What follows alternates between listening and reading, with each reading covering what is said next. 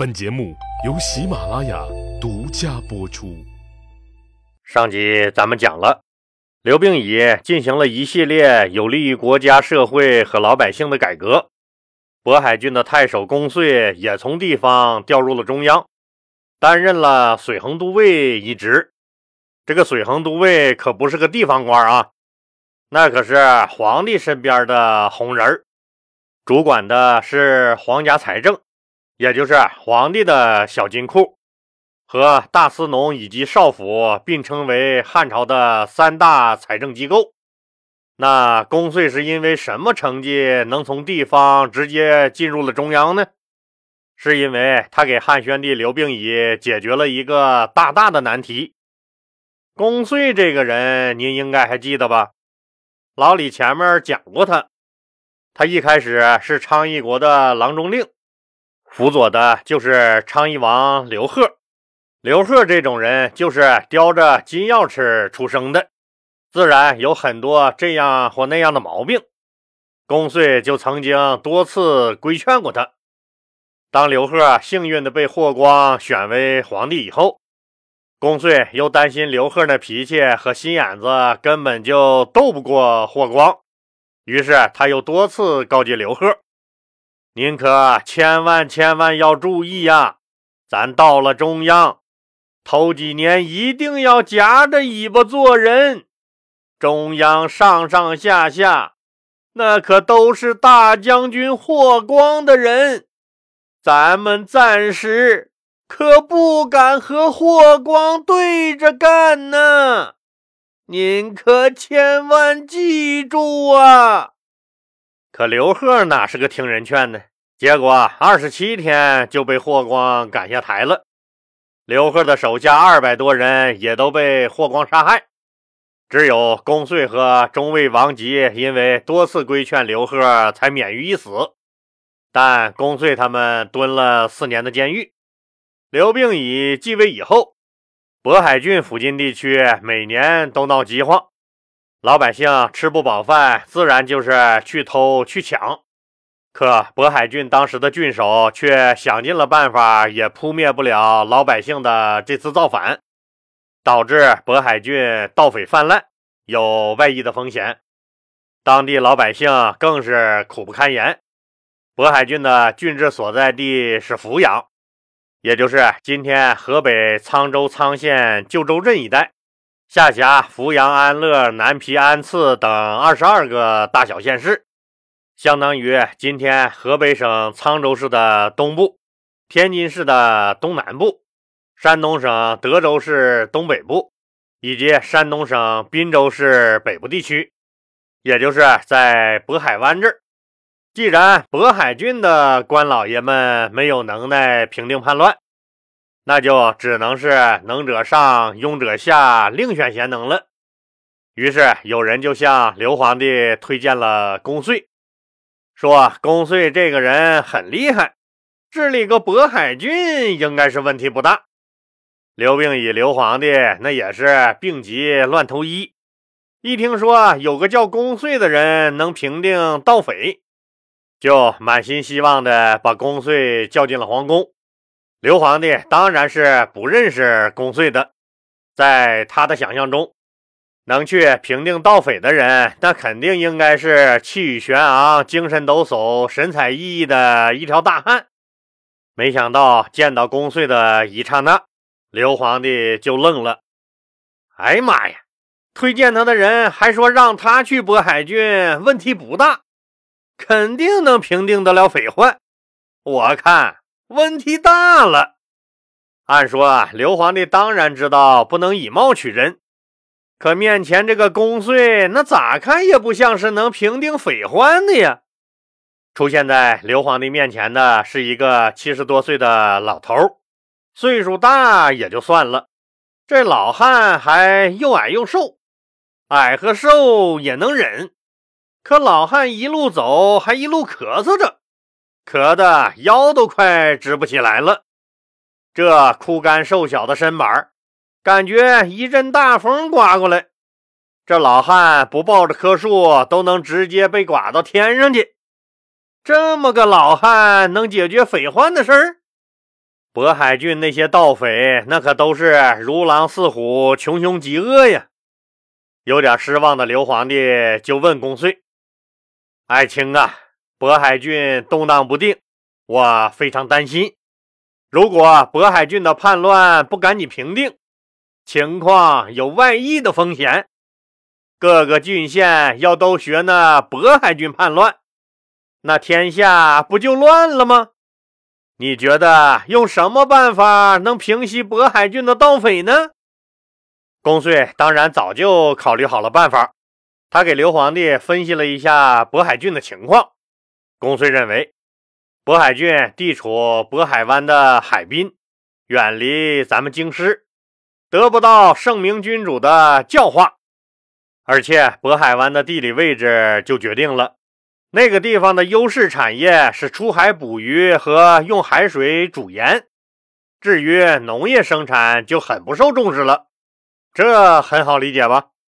靠山吃山，靠水吃水，靠着渤海湾，当然最好的产业就是捕鱼和煮盐。以前那里的老百姓还是比较富裕的，人们的生活也比较奢侈。当地的老百姓除了捕鱼煮盐，就是喜欢做个小买卖，愿意下地种田的人那是很少的。可是后来国家实施了盐铁专营，国家把盐垄断了，不允许老百姓私自用海水煮盐了。那里的老百姓一下子就少了一个最重要的养家糊口的营生。以前一直靠海水煮盐为生的那部分老百姓的收入锐减。有的甚至干脆没了生活来源，前几年还有点老底儿，还能对付着生活。有一部分人刚刚转型种地，可是最近这几年恰好渤海附近的郡县持续干旱，粮食基本绝收，各地可就开始闹起了饥荒。两种影响一叠加，有一部分老百姓可不就活不下去了吗？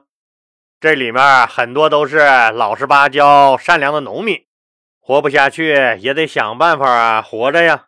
后来实在没办法了，只能铤而走险，去偷去抢了。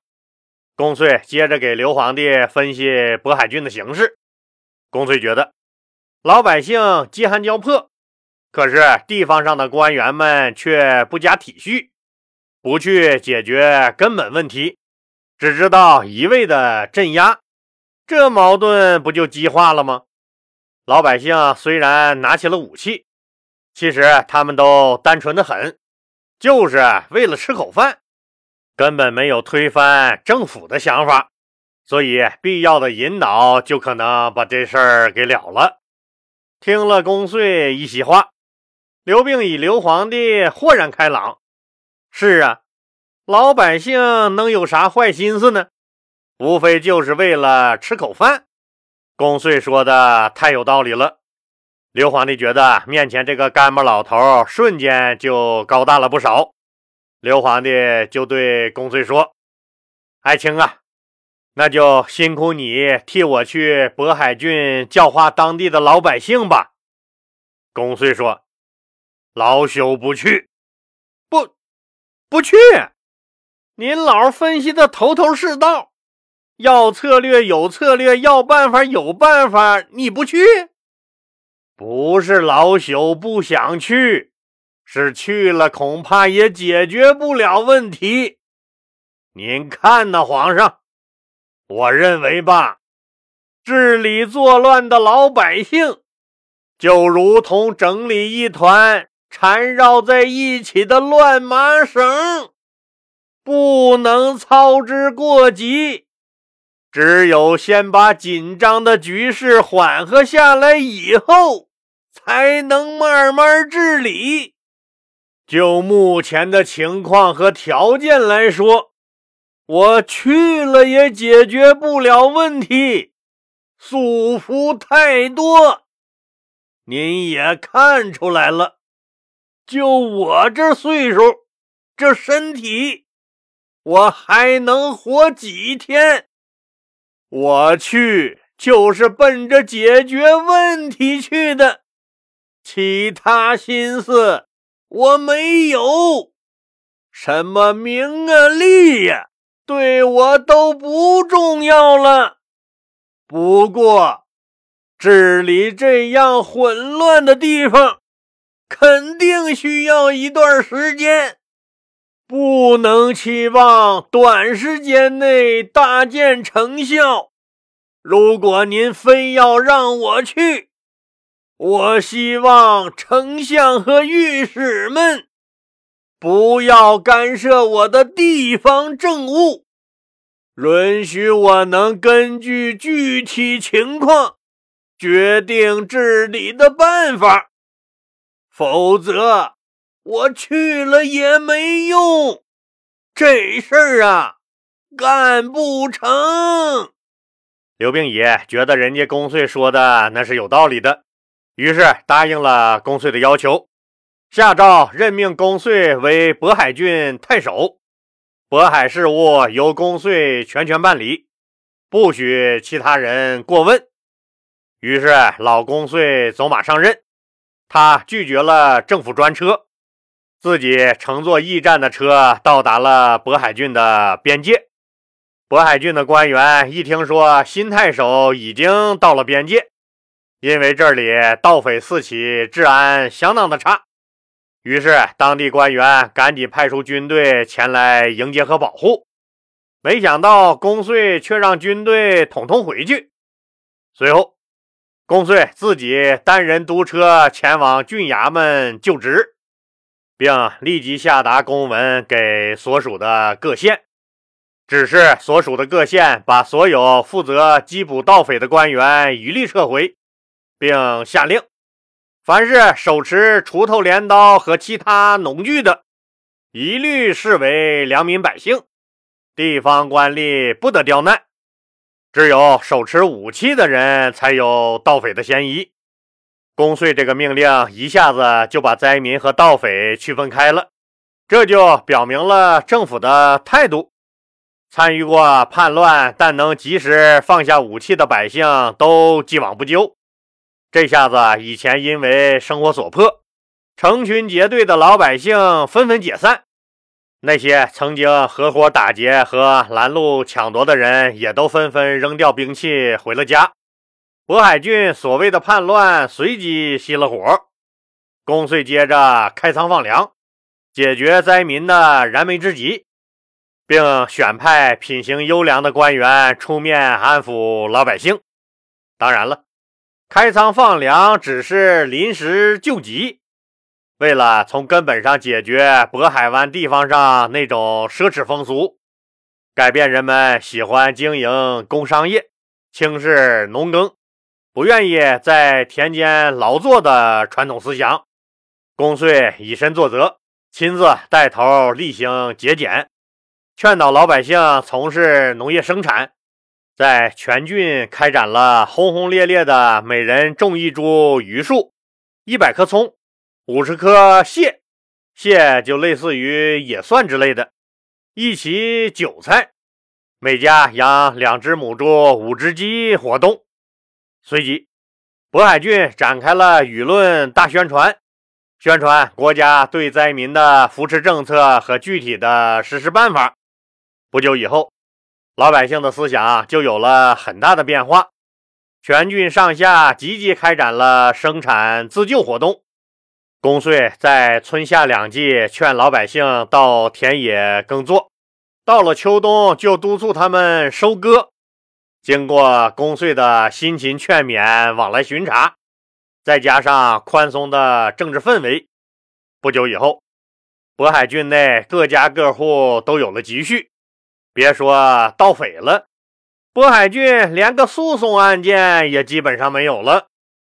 老李为什么要不厌其烦地讲大汉朝的这些个做出过贡献的名臣呢？因为这对后世是有实际意义的，也包括咱们这个时代。作为统治阶级的一员，公遂安抚渤海郡老百姓的策略是什么呢？那就是他有针对性的采取了两项具体措施：一是自己一人一车前往上任，以诚意安民心；灾民造反，按照朝廷以往的惯性思维，剿匪抓捕、镇压是很自然的常规操作。公遂的前任就是这么干的，可结果呢？不但没有剿灭盗匪，盗匪反而越剿那越多；不但没有达到维稳的目的，反倒加剧了社会矛盾。统治者们往往高喊着以民为本，但真正把老百姓当人看，切实关心他们的权益，真正维护他们尊严的，好像不多。在这些统治者的眼里，老百姓无非就是草民，轻贱的很。公遂一人一车到了渤海郡，刚发布了两条命令，盗匪就立马解散。什么原因呀？盗匪本来就是普通老百姓，也是人。公遂把他们当人看，维护了他们的尊严。有谁天生是爱当强盗的？堂堂正正做个人不香吗？第二项措施就是，如果说盗匪解散了是治标，那么发展农业生产，让老百姓安居乐业，则是治本。在处理渤海郡的问题上，公遂很好的坚持了两手抓、两手都要硬的原则。后来，如果发现老百姓腰里挂着刀剑，在街上瞎溜达的，公遂就叫他们把剑卖了买牛，把刀卖了买个牛犊子，并幽默地对他们说：“为什么把牛和牛犊子都挂在你的腰上？”虽然公遂对老百姓从事农业生产的要求琐碎量化到了一棵树几只鸡，但这恰恰体现了公遂移风易俗的坚韧决心。以及改善民生所做的实实在在的努力。这之后，曾经社会动乱、民不聊生的渤海郡发生了可喜的变化。所以说，渤海郡的饥民造反，地方官员请求朝廷出兵剿灭，那只会造成更大范围的对抗。而公遂用劝导的方式，适当的动用国家储备。让渤海郡的老百姓组织生产自救，这才是最有效的。老百姓只要丰衣足食，自然会安居乐业。谁还扯那蛋去干那灭九族的造反营生呢？好了，今天就说到这儿吧，谢谢大家。现在喜马拉雅推出了给专辑投月票的活动，当然是免费的。兄弟姐妹们，记得把您手里的月票投给老李的这个专辑啊！月票多少就显示节目的受欢迎程度。老李还希望有条件的听友能加入老李的新米团，现在加入还是有优惠的，可能过一阵儿优惠要取消，因为苹果手机系统是个独立系统。所以，苹果手机如果按月购买老李的新米团，享受不到连续包月的最优惠政策。老李建议用苹果手机的听友直接购买包年服务，那个是最优惠的价格，能给您省下不少的钱。谢谢各位听友的支持。